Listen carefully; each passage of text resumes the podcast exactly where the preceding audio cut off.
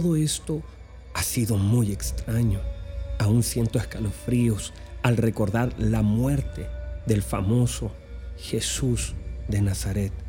Son tantas las historias y miles de personas que fueron alcanzadas por él que es imposible, me cuesta creer todo lo que la gente dice, que él fuese un hombre cualquiera. No, es imposible. Yo fui testigo no solamente de su muerte, sino también de su vida. Solo fueron tres años y un poco más los que le bastaron para cambiar todo el destino de la humanidad. Yo no quiero estar aquí. Me asignaron cuidar esta tumba y claro, como soldado, lo debo hacer. Pero han pasado solamente tres días desde el momento en que le matamos. Yo fui testigo, yo fui aquella noche a prenderle junto a muchos soldados. La verdad es que yo solamente seguía órdenes, pero uno de sus discípulos, en medio de todo lo que estaba sucediendo, sacó la espada y me cortó la oreja.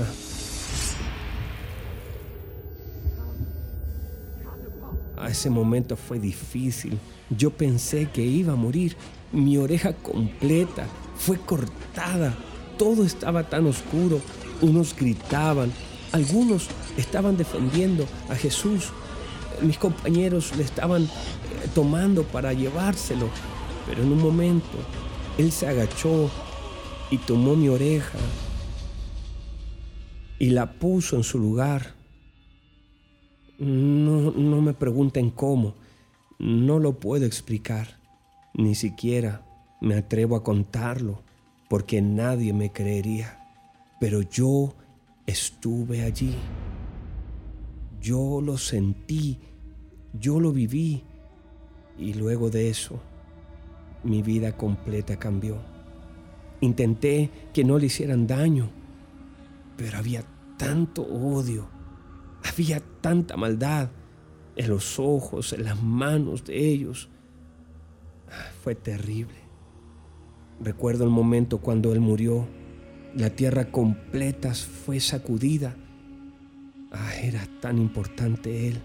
Estoy seguro, no, no conozco todo de Él, pero Él era tan importante que la tierra completa fue estremecida. Luego de eso, me he preguntado tantas cosas sobre su vida. Hoy creo con todo mi corazón que Él era el Cristo, el Hijo de Dios.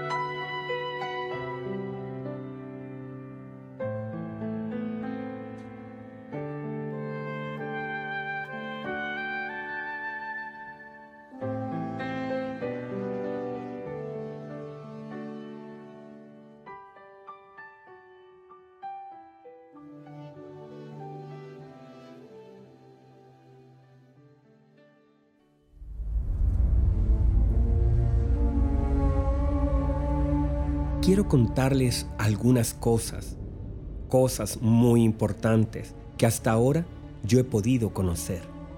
Una de ellas es su nacimiento. Dicen que vinieron unos reyes y le trajeron regalos. Dicen que también unos pastores vinieron a un pesebre porque no había lugar en el mesón, pero en aquel pesebre, en aquel establo, le adoraron. Cuando Jesús ya tenía ocho días, José y María vinieron al templo para presentar ofrenda de purificación y para circuncidarlo. En ese lugar se encontraron con Simeón. Simeón era un hombre muy conocido. Era conocido como un hombre justo y piadoso, un anciano respetado y lleno del Espíritu Santo, un hombre de Dios, al que Dios mismo le prometió que no vería la muerte hasta que viera al Salvador del mundo. También había una señora muy anciana llamada Ana. Ella servía con ayunos y oraciones en el templo. Ambos fueron conectados con Jesús en sus primeros días. María, después de haber viajado tanto, por fin hemos llegado al templo. Sí, ya hemos llegado. Pero mira, mira José, ahí viene el anciano Simeón. Se acerca hacia nosotros. Por favor, por favor, permítame tomar al Salvador en mis brazos. Eh, eh, sí, sí, no hay problema, tómalo. Usted es un hombre de Dios. Ahora puedes despedir a tu siervo en paz, porque mis ojos han visto tu salvación, la cual has preparado en presencia de todos los pueblos, luz para revelación a los gentiles y gloria de tu pueblo Israel. Por favor, por favor, por favor, déjenme, déjenme tocar al niño. Gracias. Gracias. Gracias, Señor. Gracias por permitirme ver tu salvación. Vengan.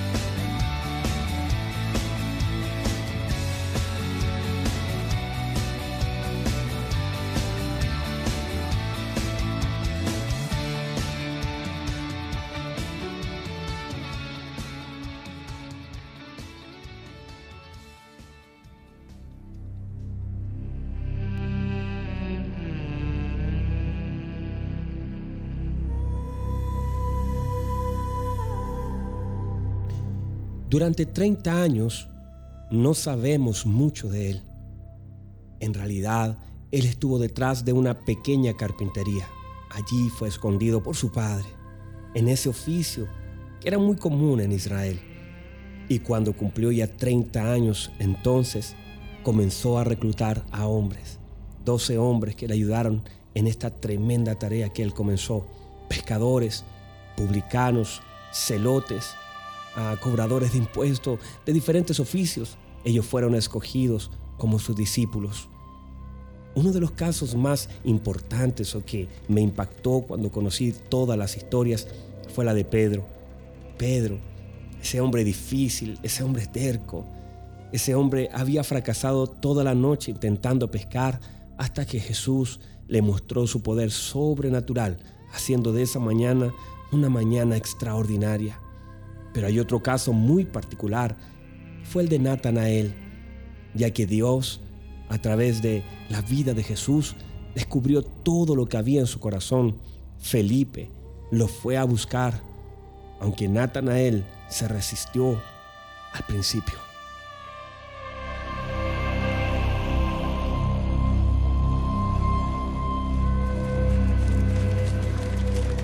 Natanael, Natanael, ven, Hemos encontrado de quien escribió Moisés, a Jesús, el hijo de José, de Nazaret. ¿De Nazaret? ¿Puede salir algo bueno de Nazaret? Ven y vamos a ver.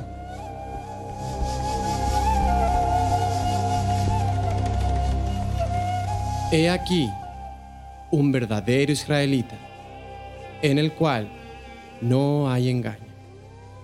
Pero, pe- pe- Pero ¿de dónde me conoces? Antes que Felipe te llamara, cuando aún estabas debajo de la higuera, yo te vi. Pero ¿cómo? ¿Cómo me conoces? No puede ser. Oh, Rabí, tú eres el Hijo de Dios. Eres el Rey de Israel. Natanael, porque te dije que te vi debajo de la higuera, ¿crees? Cosas mayores que estas verás. De cierto, de cierto te digo, que de aquí en adelante veréis los cielos abiertos y a los ángeles de Dios que suben y descienden a servir al Hijo del Hombre.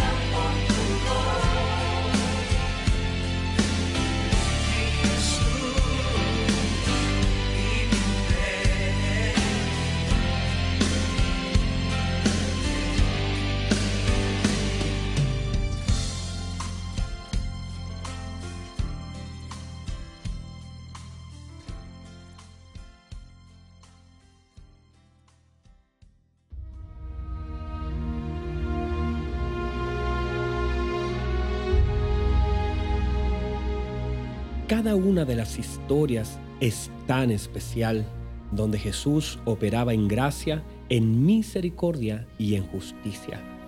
En una oportunidad trajeron delante del Señor a una mujer. Los fariseos y ancianos fueron muy crueles con ella, pues la trajeron casi desnuda delante de Jesús.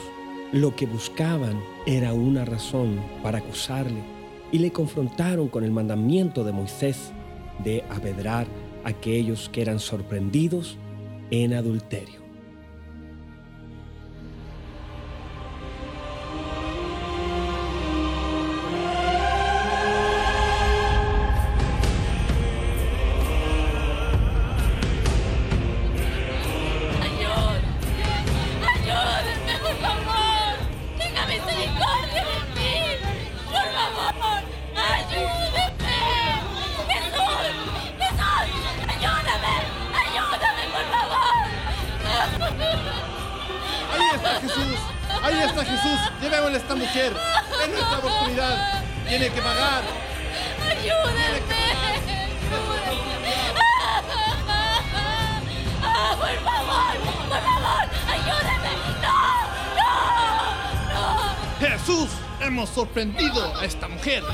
Acto mismo de adulterio y Moisés nos ordenó apedrar a tales mujeres.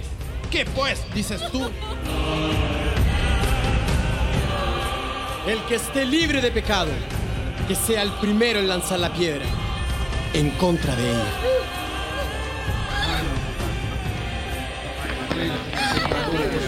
Ya pagarás. Ya pagarás. No vale la pena. Vamos. Vamos. Mujer, ¿dónde están los que te acusaban? ¿Ninguno te condenó? Ninguno, Señor. Ni- ninguno.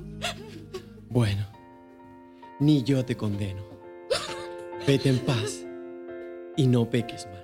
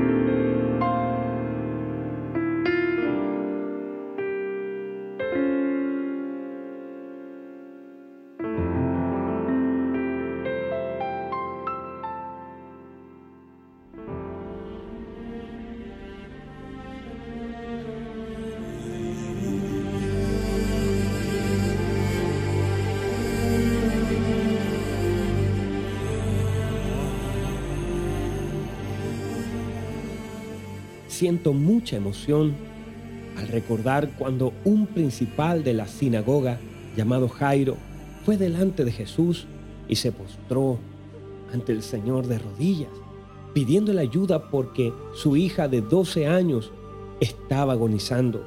Jesús, sin pensarlo, le dijo que lo acompañaría a su casa.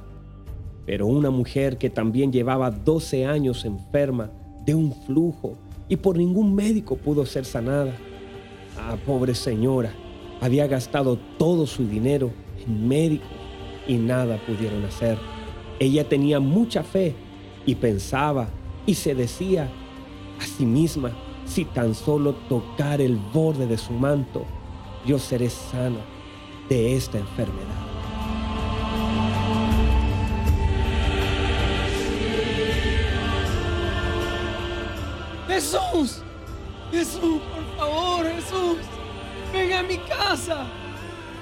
Hija está agonizando, Jesús. Y si tú pones las manos sobre ella, ella vivirá. Sí, claro, Jairo. Vamos, ella vivirá. Gracias, Señor. Gracias, Señor, muchas gracias. Por favor, vamos, rápido. Ella está muy enferma.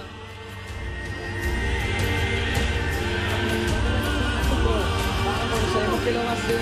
Vamos. Vamos, Jesús. Vamos, vamos a la casa de Jairo. Vamos, camina. Permiso, Señora, permiso, señora, cuidado, permiso, señora. permiso, Señora, que tengo que sanarme. señora. permiso, llevo Dame, 12 déjeme años con esta enfermedad. Estamos pasar, mucho, lo he gastado todo, lo he gastado todo. Ya queda poco, ya queda poco.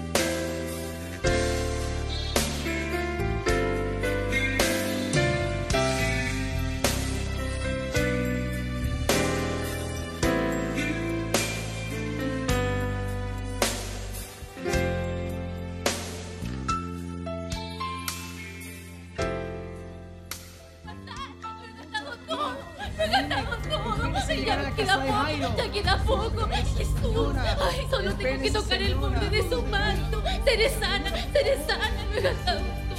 Necesito. Ahí está, ahí está, cada vez más cerca. Aquí está, aquí está.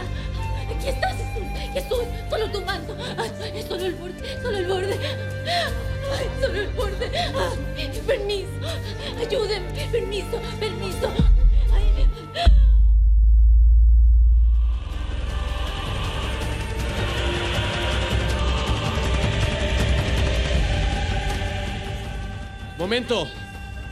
Momento. ¿Qué pasa, Señor? ¿Qué pasa? ¿Por qué nos detenemos, Señor? Alguien me ha tocado. Pero señor, ¿cómo puedes decir eso? Mira esta multitud. No, Pedro. Yo sé que alguien me ha tocado. Porque poder. Siento que poder ha salido de mí. Y quiero saber quién me ha tocado.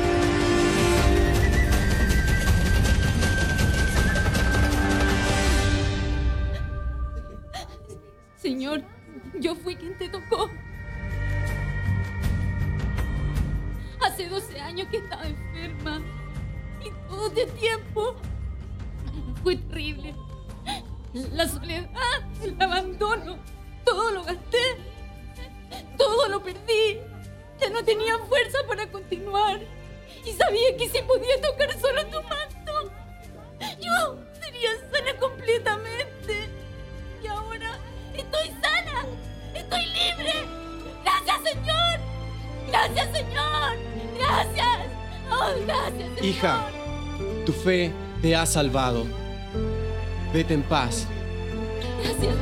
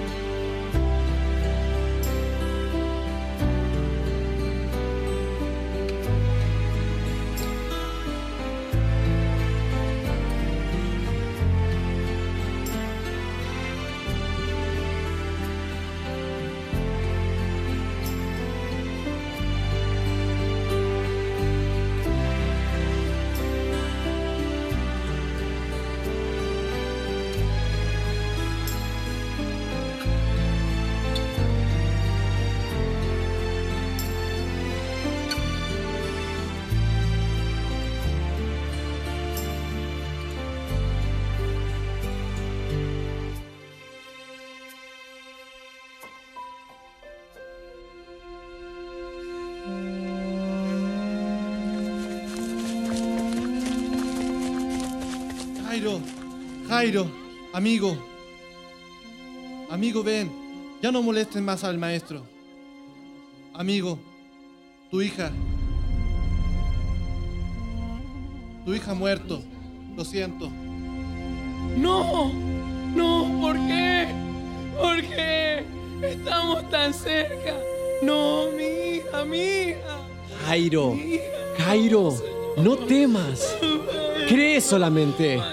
Y ella será salva. No, mi hija muere, maestro. Jairo, tu hija vive. Oh. Oh. Mi amor.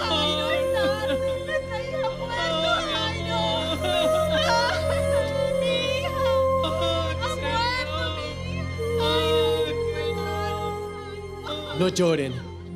No lloren. Ella no está muerta. Solo está durmiendo. ¿Cómo no está muerta, Señor? Que nadie entre. Solo tú, Pedro, Jacobo y Juan, y ustedes los padres, vengan conmigo.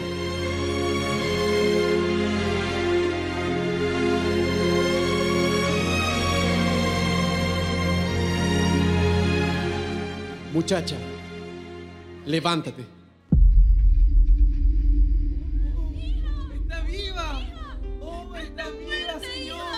Denle de comer.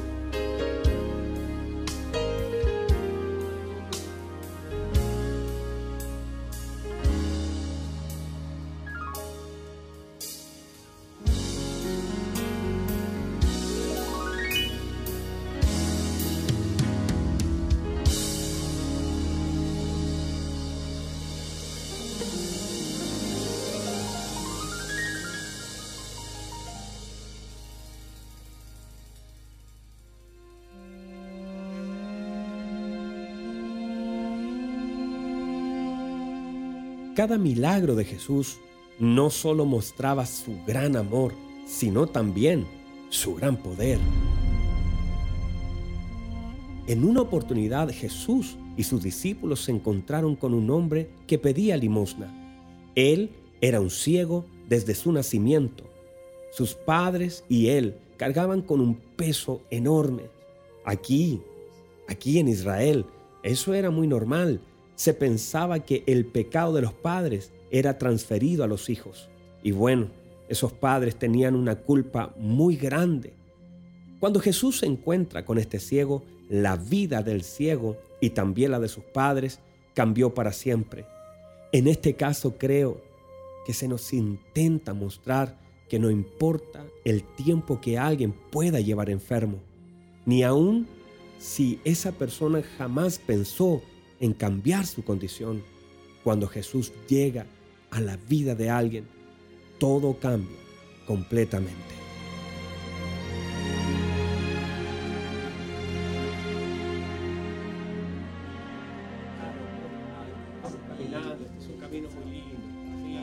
Una moneda, por favor. Una moneda. ¿Hay alguien ahí con alguna moneda, por favor? Señor, una moneda. Señora, una moneda. Solo una moneda, por favor. Ayuda. Solo necesito una moneda, por favor. Una moneda. Una moneda, por favor. Solo una moneda. ¿Hay alguien ahí con alguna moneda, por favor? Tome, buen hombre. Ahí tiene una moneda. Muchas gracias. Muchas gracias, señora, por la moneda. Muchas gracias. Muchas gracias. ¿Hay alguien ahí con alguna moneda? ¿Alguna moneda, por favor? Solo una moneda. Señor, Una moneda. Señor, ¿quién habrá pecado para que este hombre haya nacido ciego? ¿Habrá pecado él o habrán pecado sus padres? No, no pecó él ni pecaron sus padres, sino que esta ceguera está en él para que las obras de Dios sean manifestadas en él. Solo una moneda. ¿Hay alguien ahí con alguna moneda, por favor? Hombre, pondré lodo sobre tus ojos para que puedas ver. Eh, eh, claro, claro. Hazlo, hazlo. Por tu voz, por tu voz, reconozco que eres Jesús. Yo sé que eres Jesús. Hazlo, hazlo, hazlo, Señor.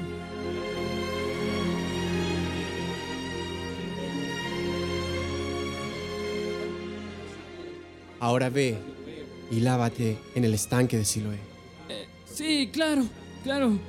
Iré. Yo sé que esta es mi oportunidad. Gracias, Señor. Gracias, Señor. Alguien que me ayude. Alguien que me ayude. Gracias.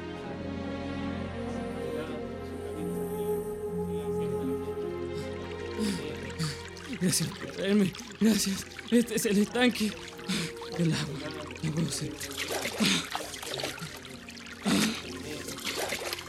Mis manos, mis manos, puedo ver mis manos, el agua, el agua, las casas, los árboles, puedo ver, puedo ver.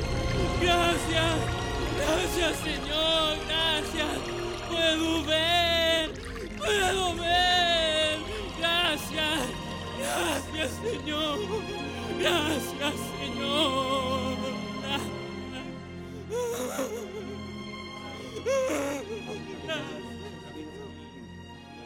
Vamos, hombre, dinos quién fue el que te dio la vista. Vamos, dinos, ¿cómo pues fuiste sanado? Ya les dije, ya les dije, fue Jesús el que me sanó. Fue Jesús el que me sanó. ¿Cuántas veces debo decirle? Fue Jesús, fue Jesús. Pero, pero, pero si él es un hombre pecador, ¿cómo puede él abrirle los ojos a los ciegos? Yo no sé si es pecador, pero lo que yo sí sé es que yo era ciego. Yo era ciego. Y mírenme, mírenme. Ahora yo veo, puedo ver, puedo ver. Además, además sabemos que Dios no oye a los pecadores. Pero, pero si uno es temeroso de Dios, a ese, a ese Dios oye. Sabemos que desde el principio desde el principio nunca se oyó que uno, habiendo nacido ciego, pueda ver? Y además, si él no viniera de Dios, nada, nada podría ser. ¿Por qué me preguntan tanto? ¿Acaso ustedes también quieren ser sus discípulos? ¿Tú naciste del todo en pecado? ¿Y nos quieres enseñar a nosotros que somos fariseos? Quedas expulsado de la sinagoga y ya jamás podrás volver al templo. ¿Por qué? ¿Por qué hacen eso? ¿Por qué?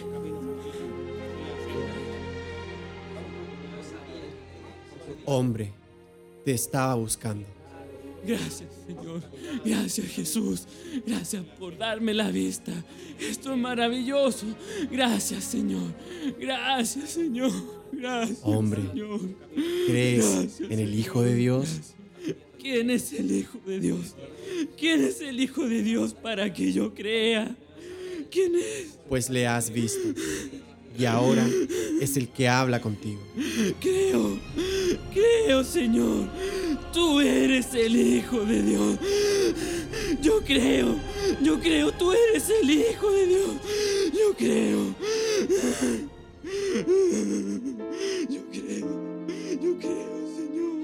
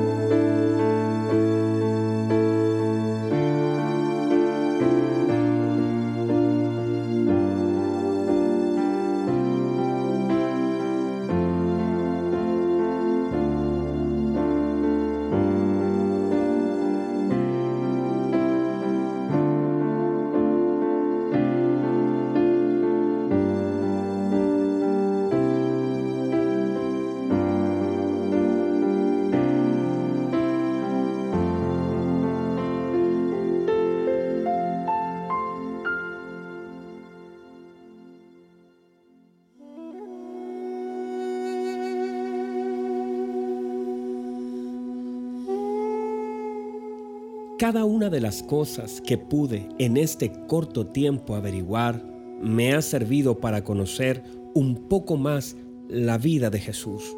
Quisiera haber podido conocerle antes. Era tan bueno, hizo tanto por la gente que no puedo entender cómo le pudimos crucificar. Su propio pueblo se encargó de llevarle a la cruz sin razón alguna ya que solo él ayudaba, sanaba y predicaba un mensaje de parte de su Padre. Él no era como los demás hombres, ni como los fariseos o escribas llenos de orgullo y soberbia. Él era diferente. compartía con niños necesitados y enfermos. Me contaron la vez que entró en la casa de Simón, el fariseo, aunque Simón no le recibió bien, ya que no lavó sus pies, no le recibió como un invitado de honor. Además, Simón se enojó mucho cuando entró una mujer que él y todo el pueblo consideraban pecadora. Pero Jesús le dio una lección de amor y una lección de perdón.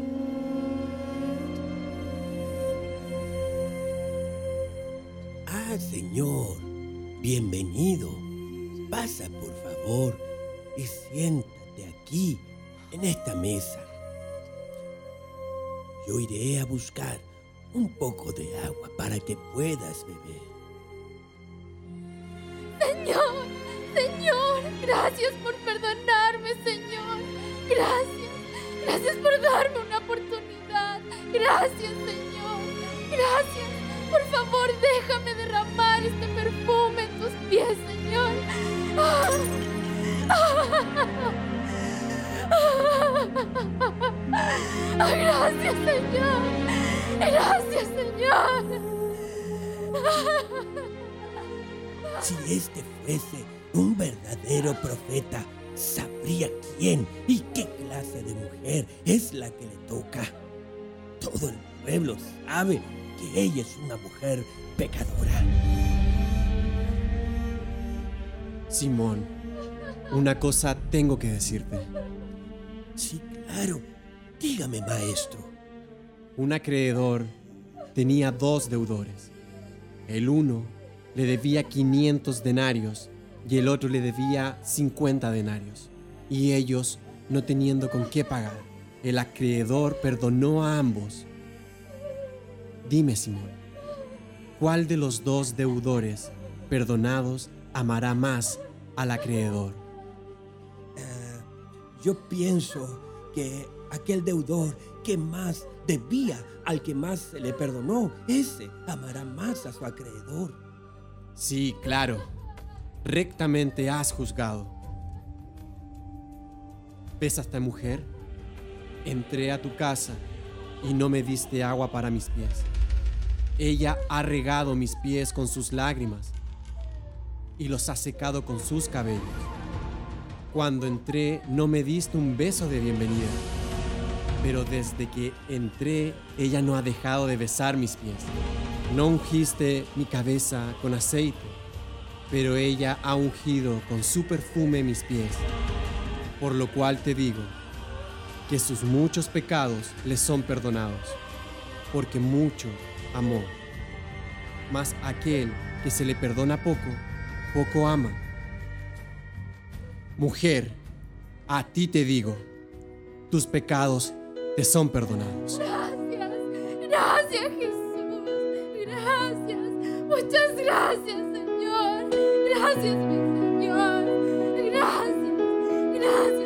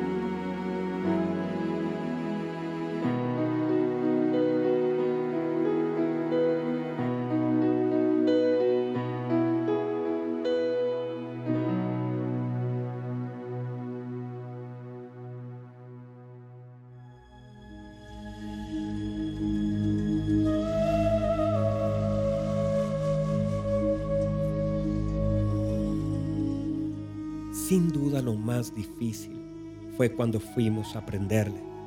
Judas, su discípulo, lo traicionó por 30 monedas de plata.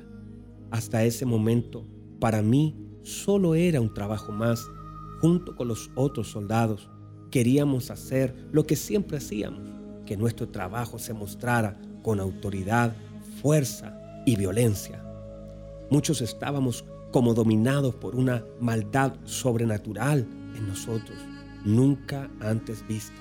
Sin embargo, luego de que Él pusiera mi oreja en su lugar, yo no pude seguir participando.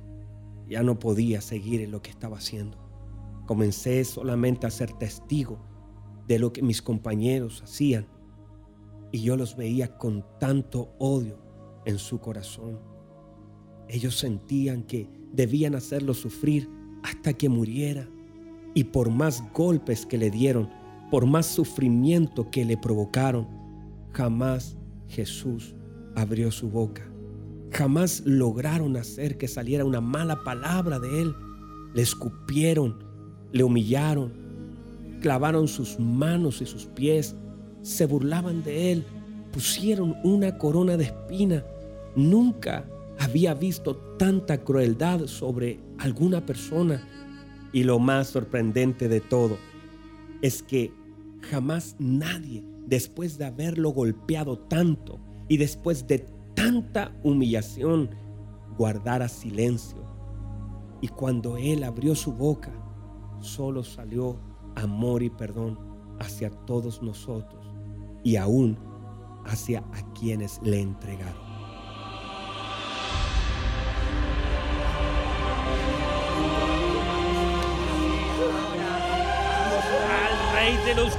Judíos? ¿Tú eres el rey de los judíos? Profetiza ahora, ¿quién es el que te golpea? Vamos, vamos. Rey de los judíos, rey de los judíos. Tráiganme esa corona de espinas. Sí, sí, sí, acá está, acá está. ¡Profetiza!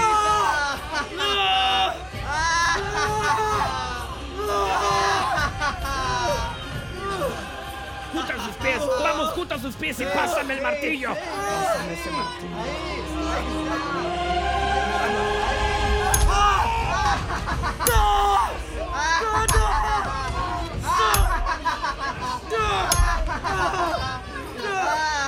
Estira sus manos, estira sus manos, estira sus manos, estira sus manos. Ahora.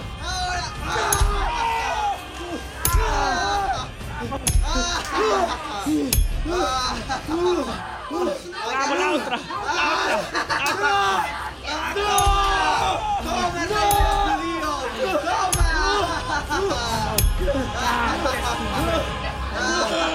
Vamos, llama a tu padre, ¡Llama padre! ¡Llámanos! ¡Llámanos! ¡Vamos, rey de los ¡Vamos, rey!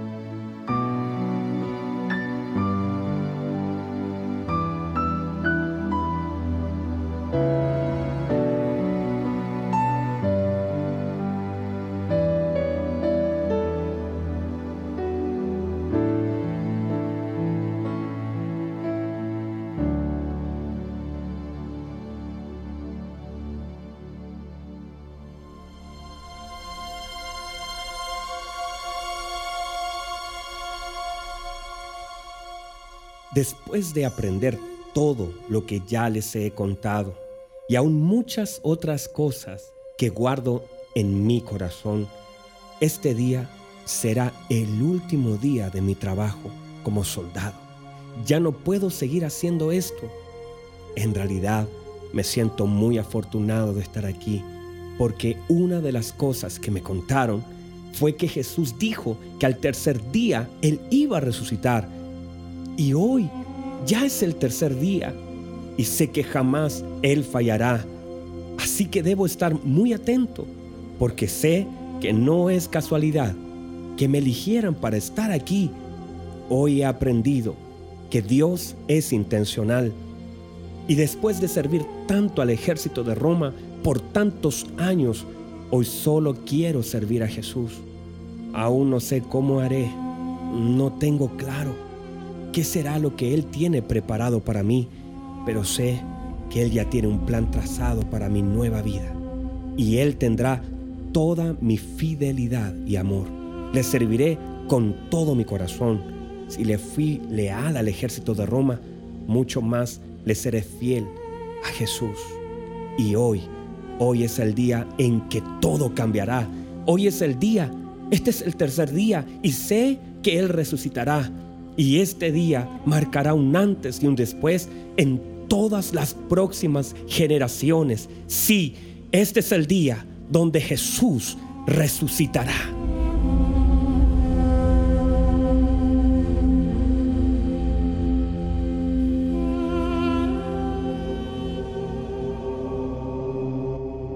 Jesús, mi amado Hijo, te despojaste de ti mismo, tomando forma de siervo, hecho semejante a los hombres, y estando en condición de hombre, te hiciste obediente hasta la muerte y la muerte de cruz.